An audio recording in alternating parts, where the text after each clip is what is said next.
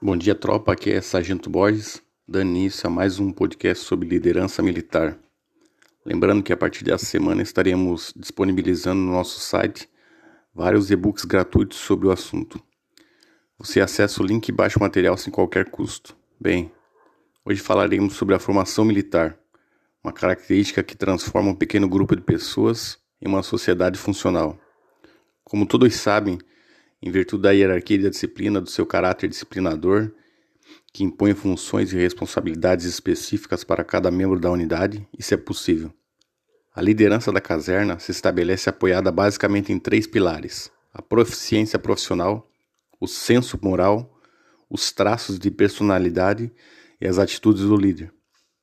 Manual de campanha do Exército Americano, citado pelo sargento Proctor, que escreveu esse artigo que os senhores vão baixar, identificou três atributos que um chefe precisa ter: caráter, presença e capacidade intelectual. Percebam que mudamos um pouco as palavras, mas o contexto permanece o mesmo. A função do sargento possui pesados encargos sobre a tomada de decisão. Isso porque, segundo o autor, a atual guerra irregular, o conflito de quarta geração, criou o conceito de cabo estratégico, Falaremos mais à frente sobre os tipos de guerra no próximo episódio. Enfim, o termo dito anteriormente descreve a situação onde militares de baixo escalão, como um cabo ou sargento, precisam tomar decisões rápidas com efeitos significativos no nível estratégico, ao invés de apresentar alterações somente no aspecto tático ou operacional, como era antes. As suas decisões possuem um caráter fundamental na imagem da corporação, e justamente por isso eles precisam passar por um treinamento voltado para a liderança.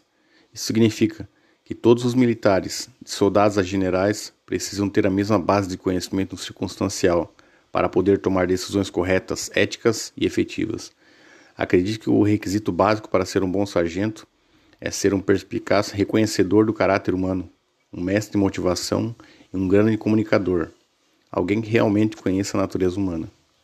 Segundo o sargento Proctor, os sargentos são conduta e liderança que conecta os comandantes aos soldados. E ele não se refere ao soldado no aspecto literal da palavra, mas a todos os militares.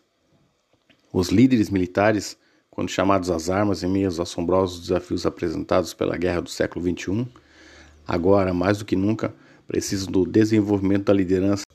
Tal fato nos proporcionou o ensejo de demonstrar que instruções escritas completas, que me evidenciam as tarefas dos encarregados e os meios para realizá-la, são exemplos de tal ordem que é de acreditar-se que os auxiliem na consecução dos objetivos institucionais. Isso porque cada partícipe tem o seu papel muito bem delineado.